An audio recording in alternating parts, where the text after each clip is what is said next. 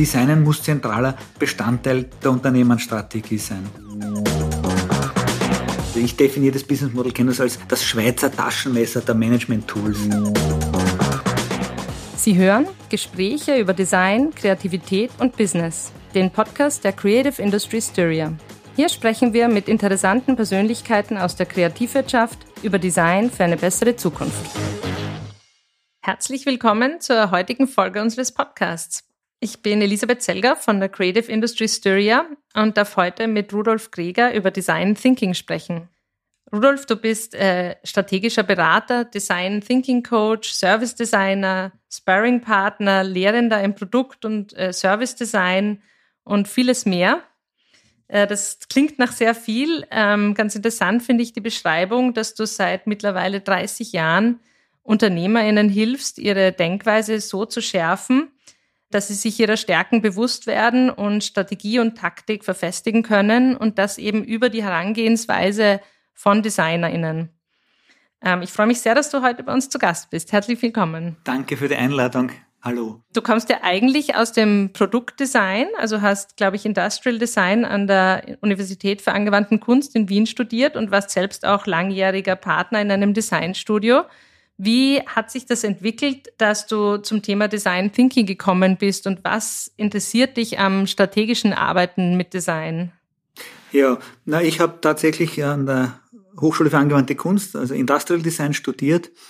Ich habe mich in der, während meines Studiums oder während der Schule, während der HTL, begonnen, mich fürs Design zu interessieren ich habe immer wieder erlebt, dass äh, Dinge nicht so funktionieren, wie ich mir es wünsche und sie schauen auch manchmal nicht so aus, wie ich es mir wünsche. Und dann habe ich einen Artikel von äh, Luigi Colani oder über Luigi Colani äh, in die Hände bekommen und auch über Raymond Lowy gehört, gelesen.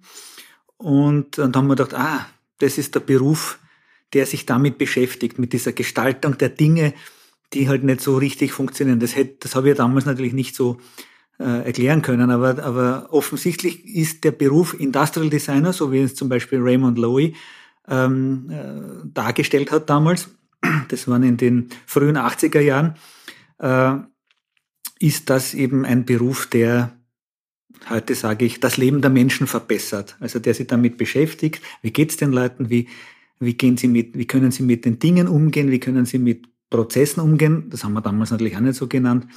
Und von da an war klar, ich möchte Industriedesign studieren und so bin ich auf die Angewandte gekommen und habe mich dort mit Industriedesign beschäftigt und von da an sozusagen diese Herangehensweise der Designer gelernt und da gab es ein Schlüsselerlebnis, das war, dass wir für Opel einen Wettbewerb mitgemacht haben, der Christoph Pauschitz und ich, mit dem ich dann das Unternehmen gegründet habe.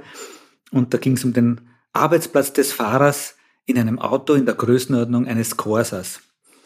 Und wir haben uns dann angeschaut, okay, was taugt uns nicht an so einem kleinen Auto und was hätten wir gern und wie würden die Menschen gern damit umgehen und was müssen wir daher machen? Und dann haben wir Thesen aufgestellt und haben diese Thesen geprüft und dann haben wir festgestellt, da fehlt uns Spezialwissen und dann haben wir uns dieses Spezialwissen angeeignet und so weiter und plötzlich hat das Lernen Sinn gemacht. Weil wenn man vorher nur so Ergonomie lernt, weil das halt am Lehrplan steht, dann ist das mittelinteressant, nicht uninteressant, aber nicht so motivierend, wie wenn man jetzt eine Problemstellung zu lösen hat, eine echte, wo man wissen muss, wie kann man, also kann man in einem Auto aufrecht sitzen, wie könnte dann der Sitz montiert sein und so weiter. Und plötzlich äh, kommt man auf Lösungsansätze, mit denen man den aktuellen Zustand zu einem besseren verändern kann. Und tatsächlich ist es uns dann gelungen, in der Größenordnung eines Corsas ein Auto zu schaffen, in das sechs Personen passen. Und das hat uns damals den zweiten Platz beschert und, und hat sozusagen den, den, den, bei mir sozusagen die, die Sichtweise auf diesen Entwurfsprozess drastisch verändert. Weil es nämlich gar nicht so konkret auf das Produkt ankommt, sondern eben diese Herangehensweise relevant ist. Äh, unter Produkt verstehe ich ja heute einen Gegenstand, ein Prozess oder eine Dienstleistung. Genau genommen in, in, in der jetzigen Zeit würde man sogar sagen, dass Produkte Mischungen aus diesen drei Dingen sind. Und der Designer gestaltet Produkte, also Gegenstände, Prozesse und Dienstleistungen. Und das macht er mit dieser Herangehensweise, mit seiner speziellen Herangehensweise, wie er immer halt Gegenstände und Erlebnisse gestaltet. Und diese Herangehensweise hat sich halt als unter dem Begriff Design Thinking jetzt verbreitet. Und Und das war dann auch schon der Punkt, wo ich äh, in diese Gegend gespült wurde, dass die, sagen wir in der, ab 2010 ungefähr bei uns in Österreich oder in Mitteleuropa Design Thinking im Management ein bisschen geahnt wurde und nachgefragt wurde und dann sagt man einfach als Designunternehmer, okay, wenn der Markt wissen will, wie Design Thinking geht, dann bieten wir ihm Design Thinking an. Letztlich ist Design Thinking aber die originäre Denkweise aller Designer. Jeder, der gestaltend tätig ist, wendet es an. Und äh, in meinen Büchern betone ich das auch immer wieder, dass der Mainstream uns da ein bisschen an einen Bären aufbindet oder ein bisschen das missversteht, weil sehr viele Bücher von Nicht-Designern geschrieben werden, die einfach vielleicht abschreiben oder das halt selbst nicht erlebt haben. Die behaupten, das wäre ein stringenter Prozess, den man abarbeiten könnte, den man lernen kann und so weiter. Ich meine, den Prozess kann man natürlich lernen, die Vorgangsweise, diese Herangehensweise kann man lernen. Das muss man halt üben. Nicht? Und wir Designer haben das geübt. Und bei der Angewandten war das so, dass die ihm gesagt haben, da hast, du willst schwimmen lernen, schwupps, reines Wasser und jetzt schwimm. Und so haben wir halt schwimmen gelernt. Äh, also Design Thinking anwenden gelernt. Und in meinen Workshops, wenn jetzt ein Unternehmer wissen wollen, wie sie das bei sich im Unternehmen integrieren können, versuche ich das eben auch darzustellen.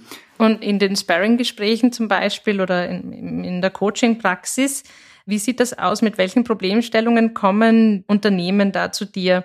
Sind das Unternehmen, die schon ähm, etwas an ihrer strategischen Herangehensweise verändern wollen? Oder sind das oft äh, Thematiken aus dem täglichen Wirtschaften und da ergeben sich dann erst die Problemstellungen, über, über die man redet und, und über die kommt man dann hin? Meine Kunden sozusagen, die, die haben eine Fragestellung, die sie irgendwie bearbeiten wollen. Sie sagen zum Beispiel, sie haben sie für einen bestimmten Markt, sie wollen sie für einen bestimmten Markt stark machen, wissen aber nicht genau, wie sie diesen Markt erreichen können. Und dann ist es, dann, dann, dann kann man natürlich zum Unternehmensberater gehen, der verwendet die BWL Elemente und Werkzeuge oder man kommt zum Management Designer und der verwendet die Design Werkzeuge und der verwendet die Herangehensweise der Designer und wir schauen uns dann genauso wie man sie bei einem Produktdesign oder bei einem User Interface Design oder einem UX Design äh, Projekt anschauen muss, was sind die Rahmenbedingungen, wie groß ist der Bildschirm, welche User sollen das verwenden, so kann man sich dann dort anschauen, wie schaut der Markt aus, wie schauen die Marktteilnehmer aus, die anderen, ähm, welches, was sind die Vorzüge des Unternehmens, des Unternehmers, der Unternehmerin, die halt da im Gespräch ist und wie können wir das darstellen, so dass die Zielgruppe ähm, das versteht. Ähm, das Business Model Canvas hat sich da jetzt als hervorragendes Werkzeug herausgebildet. Das kenne ich seit 2010, seit Alexander Osterwalder vorgestellt hat. Wir haben es auch immer wieder verwendet. Ich habe dann auch im Rahmen des Design Thinking Tanks mit dem Markus Ambrosch äh, größere Schulungsprogramme entwickelt, Coachingprogramme entwickelt, wo auch das Business Model Canvas drinnen ist. Wir haben uns dann halt gedacht, Ende der 2010er Jahre, dass es jetzt nicht mehr so ein großes Thema ist. Aber die Pandemie 2020 hat gezeigt, dass die Menschen das noch nicht äh, kennen in der Intensität, in der Dimension, wie es gescheit wäre. Ähm, das ist ja, das ist kein Schaden, das ist also das ist keine Schande. Ähm, allerdings haben einige gesagt, das kennen wir eh, habe eh schon ausgefüllt und und das war es dann für die. Und dann sage ich, naja, wenn Sie es eh kennt und eh schon ausgefüllt habt, dann hättet das eigentlich auch verwenden müssen. Also, und das wissen wenige. Und da habe ich dann 2020 ein Buch geschrieben. Die neun Schritte zum besseren Business Model heißt es, mit dem ich die KMUs praktisch anspreche und ihnen diese Methode erkläre. 2020 eben in dieser Pandemie wäre das das super Tool gewesen, um den eigenen, um das Geschäftsmodell zu drehen. Und einige so äh, von, von so Kleinunternehmen, mit Mittelständler vielleicht auch, haben das dann in Workshops mit uns benutzt. Und, äh, und es hat sich dann gezeigt, dass wir dieses Business Model was für viele Dinge einsetzen können in unserer Designpraxis.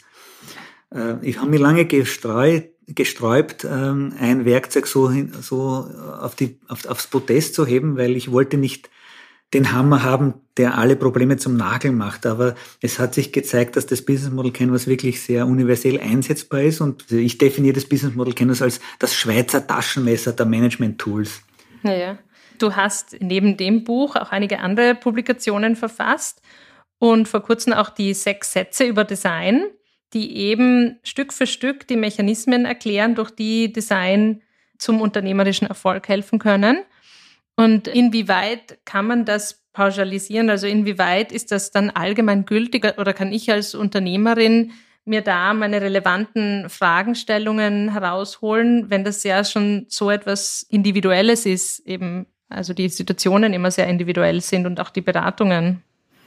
Ja, die Beratungen sind individuell, weil man natürlich auf das ganz konkrete Problem eingeht, äh, dass der äh, Gesprächspartner, die, die, die Unternehmerin, der Unternehmer, die Managerin, Manager haben oder hat. Ähm, die sechs Sätze ist, ist eine Art ähm, Arbeitsethik, hat der Philosoph einmal gesagt. Ähm, sie sind entstanden aus meiner Zeit als, als Vorstandssprecher von Design Austria, weil da ging es darum, ähm, also als Vorstandssprecher wird man immer wieder gefragt von Journalisten und so weiter, wie, äh, um ein Statement gebeten. Und, und, und da sind einige Standardsätze entstanden, die aus meiner Unternehmerpraxis kommen und die natürlich auch als Repräsentant der, der, der, der Zunft, uns Designer, auch zu, notwendig waren zu sagen. Und das habe ich dann später mit dem Philosophen Eugen Maria Schullack diskutiert und wir haben dann gesagt, äh, okay, was sind denn so wichtige Sätze? Und die haben wir herausgefunden und aufgeschrieben und dann in ein, verdichtet und in eine Ordnung gebracht.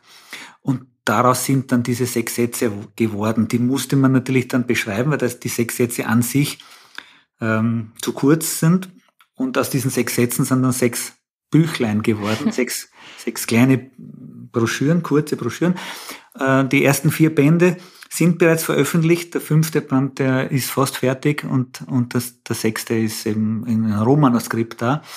Ähm, ich habe das von hinten nach vorne dann veröffentlicht, weil die sechs Sätze in der umgekehrten Reihenfolge äh, wahrscheinlich pragmatischer anwendbar sind. Und jetzt die Antwort auf deine Frage, kann das ein Unternehmer anwenden und sagt sehr wohl. Genauso habe ich sie geschrieben. Ich beginne mit dem sechsten Satz, der da lautet, Unternehmer brauchen Designgesinnung. Und das kann jemand diesen Satz annehmen und dann sagt, okay, ich, ich will jetzt Designgesinnung haben und dann kann er so leben. Und das geht noch nicht darauf ein, wie, wie die, die spezielle Situation ist.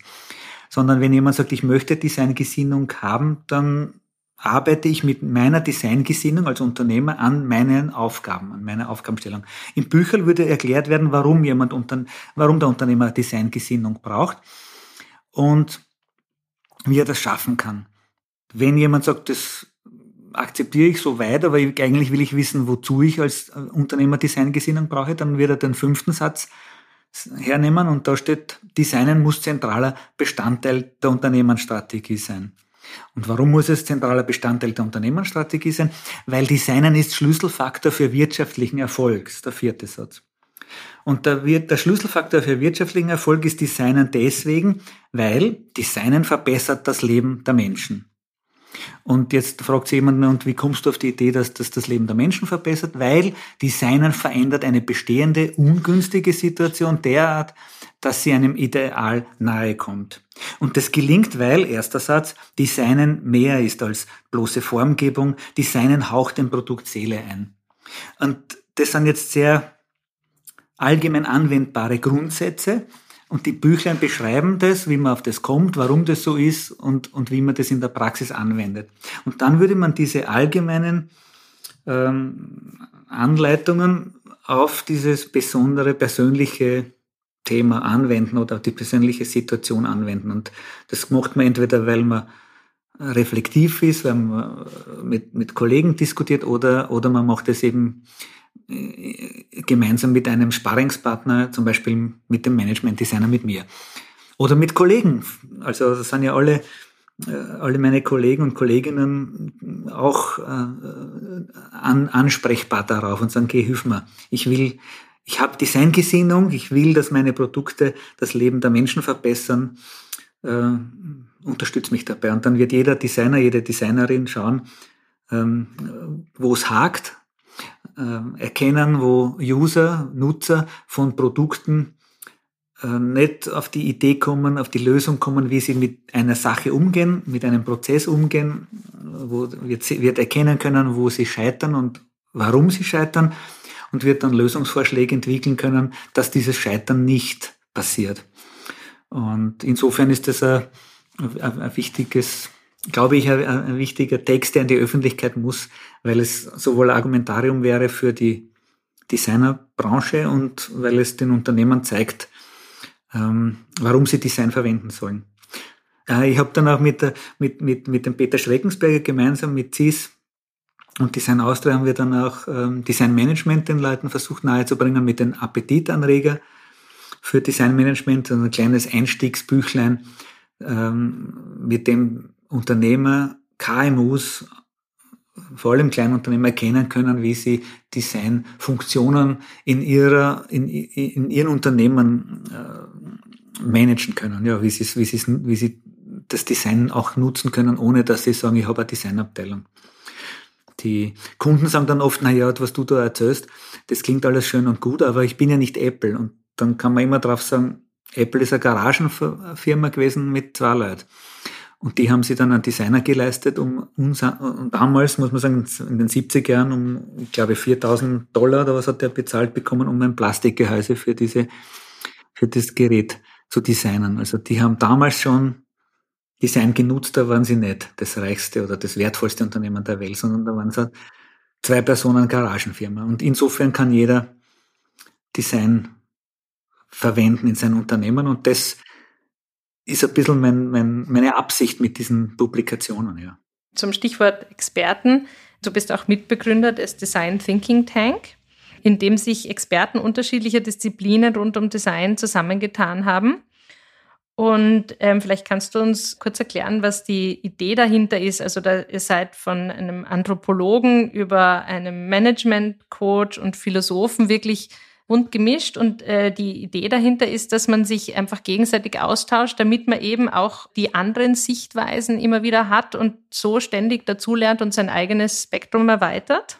Ja, eine wesentliche Eigenschaft des Designers, der Designerin oder des Design Thinking Anwenders, des Menschen Design Thinking Anwenders, ist es vernetzend zu denken. Über, so, man kann, manche sagen vielleicht über den Tellerrand hinaus oder so. Weil ich glaube, dieses, diese Fähigkeit, ähm, unterschiedliche Wissensgebiete zu vernetzen, das ist was Design-typisches. Das ist dieses T-shaped äh, Verhalten.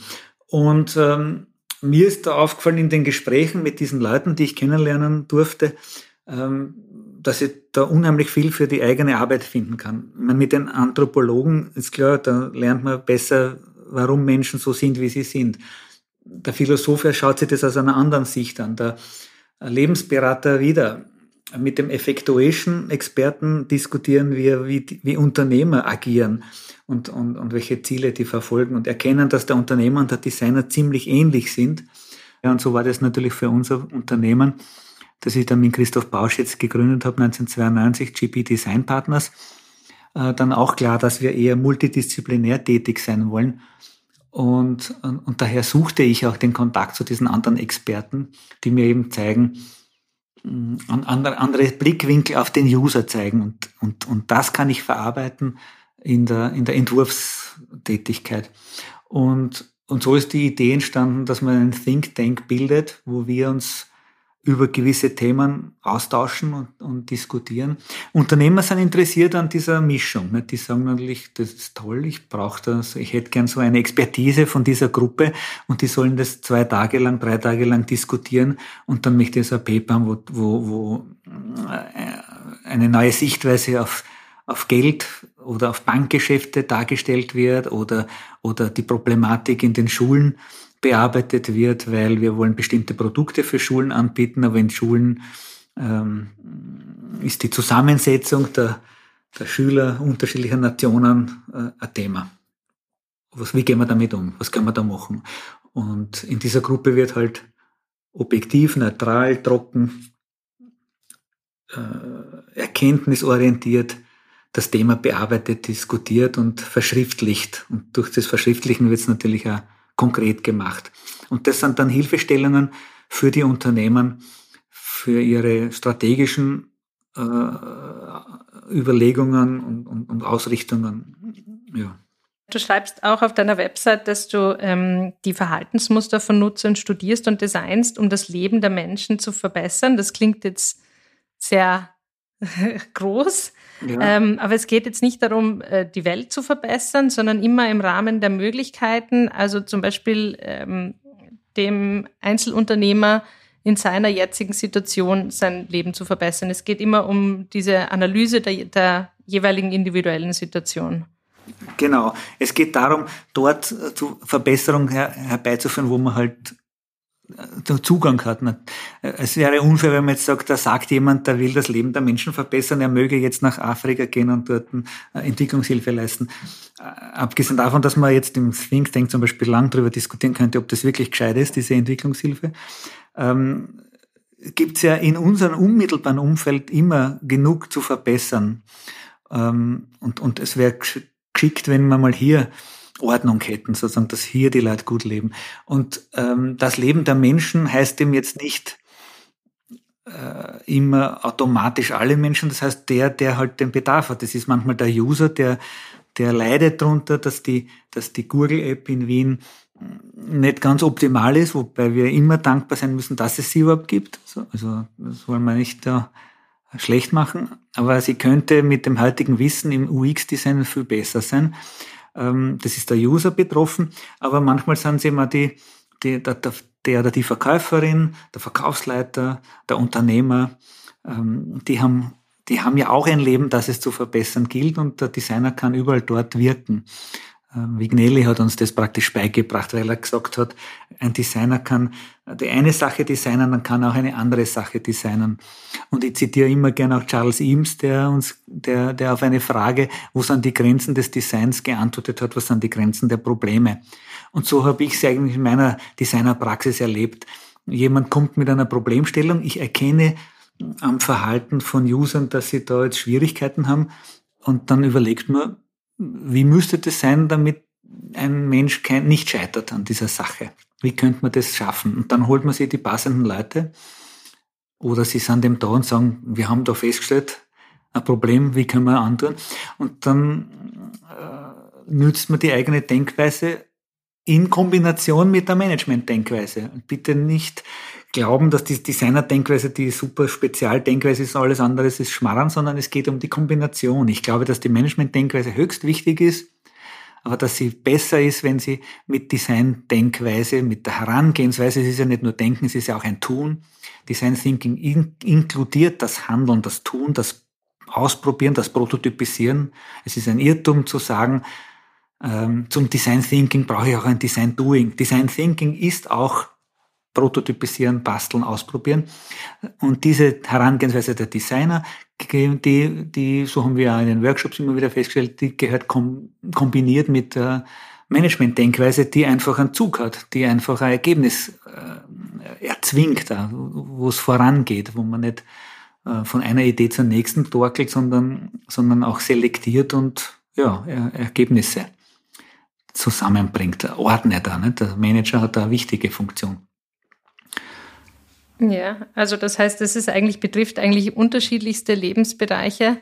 Und äh, wer Interesse hat, ähm, so einen Prozess, ähm, sich einmal damit auseinanderzusetzen, an der Herangehensweise und an der Sichtweise des Design Thinking, der ähm, kann dich einfach kontaktieren über LinkedIn, über deine Website? Ja, also man kann mich über LinkedIn kontaktieren, man kann mich auf, mein, auf meiner Website kontaktieren. Man kann auch alle zwei Wochen zum kostenlosen Innovation Briefing kommen. Innovation ist ein großes Thema.